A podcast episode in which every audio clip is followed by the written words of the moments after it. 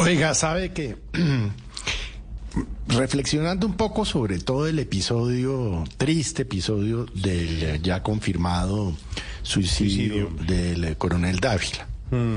Y yo creo que de alguna manera esto nos debería servir de reflexión a los periodistas y hacer un mea culpa. ¿En qué sentido?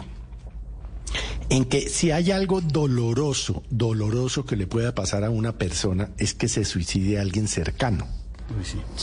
¿Por qué? Porque eso siempre despierta muchas dudas. Es decir, ¿por qué lo hizo?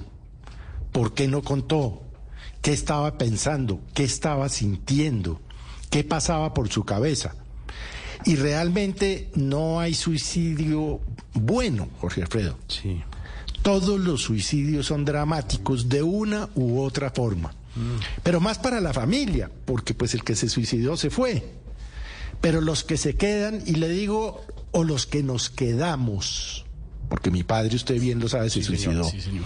Siempre quedamos con una cantidad de, dolores, de recriminaciones. ¿De culpas, de, de culpas, por qué no lo oí, o por qué yo no estaba allí, o por qué no hicimos esto o aquello, en fin. Entonces a mí sí me parece que eh, deberíamos los periodistas parar el tema dejar de politizar una tragedia y dejar de revictimizar a su esposa y a sus hijos menores. Mm. Y seguramente el coronel tiene hermanos. Y se, ah, no, pues pasó por donde un hermano. Seguramente tiene padres, ya adultos mayores. Y pensar un poco en, en, los demás, ¿sabe? es decir, en la tragedia que está viviendo esta familia, que es una tragedia que los va a acompañar no un día, no un mes, no un año. Eso es para toda la vida. Cuando usted, su padre, su hermano, su, su hijo, su hermana eh, se suicida, eso no es que usted fue y lo enterró y hace el luto como los hacen, como lo hace usted normalmente. Que se murió la persona de un infarto, sí. Eh, o de un accidente. Un accidente, sí. sí. Es mucho más difícil de hacerlo, es mucho más complicado, es mucho mm. más traumático, es mucho más eh, doloroso. Entonces, hombre, vale la pena hacer una reflexión sobre ese tema y ya no más, ya.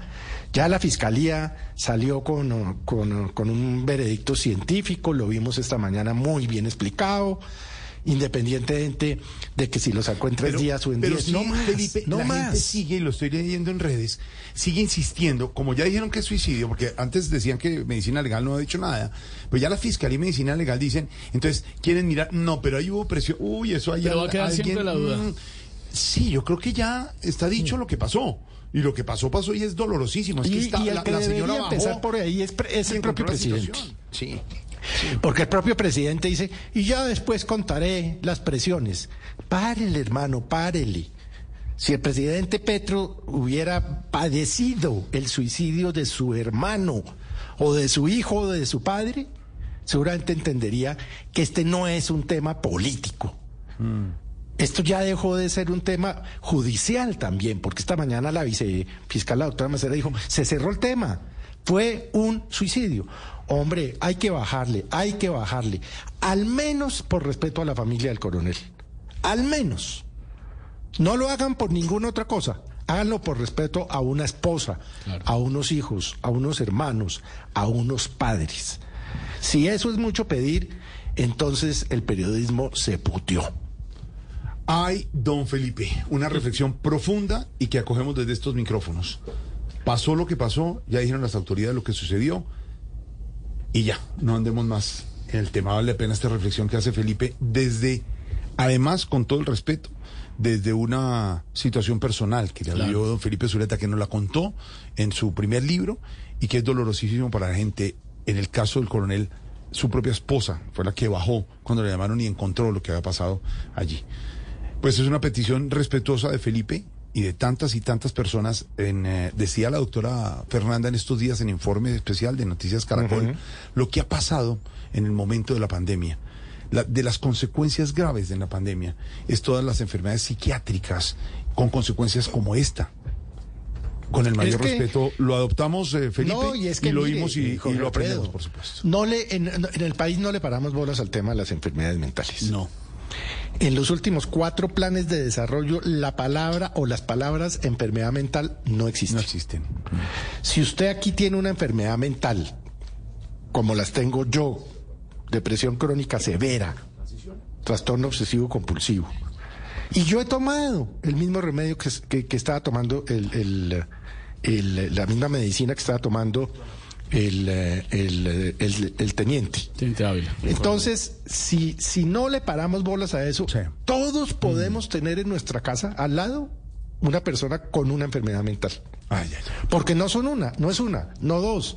Son muchas, múltiples, muchas. cientos de enfermedades mentales que tratan los psiquiatras en Colombia. Y si usted mira la- las cifras de suicidio en jóvenes, por ejemplo, en Colombia son alarmantes. Y sí, la pandemia exacerbó, exacerbó las enfermedades mentales. Y le voy a contar un último caso de un gran amigo mío hace unos días, por supuesto no lo voy a mencionar. Sí. Me llamó muy angustiado a las cuatro y media de la mañana. Su hija menor se había tratado de suicidar. Me dijo, yo no soy de Bogotá, yo acabo de llegar, usted sabe, yo no conozco a nadie, pues yo sé que usted va donde la psiquiatra. Bueno, para hacerle la historia corta, Sí, señor. no hay citas con los psiquiatras infantiles en, en No existen, Colombia. sí, señor.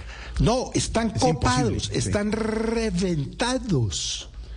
Reventados.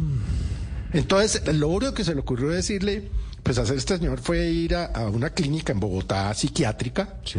y le dijeron, mire, nosotros no tenemos ahorita psiquiatras infantiles, déjela hospitalizada. Si a usted, Jorge Alfredo, Dios no lo quiera, uno de sus hijos pasa por una situación de esta Sí, señor. y usted no encuentra un psiquiatra infantil y usted va a una clínica y le dicen tiene que dejar a Pipe, Dios Mm. no lo quiera, hospitalizado en la clínica Monserrate, ¿usted para dónde coge? No, Dios mío. No. ¿Para dónde coge? Entonces, hombre, no más, bájenle. Todos, seguramente todos. Mírese usted, y usted, su familia, sus hermanos, sus tíos, sus sobrinos, sus abuelos, todo. ¿Usted cree que no hay enfermedades mentales en su familia? Parecería que no, ¿no? Que la gente fuera una cosa lejana a, a la persona y, y cada vez la vemos más cerca. Y, y mire, yo le digo, hay que dejar el periodismo basura. Eso hay que acabarlo. No hay que meterse con la vida íntima de las personas. Punto. Porque hoy lo hacemos con otro, mañana lo hacen con nosotros.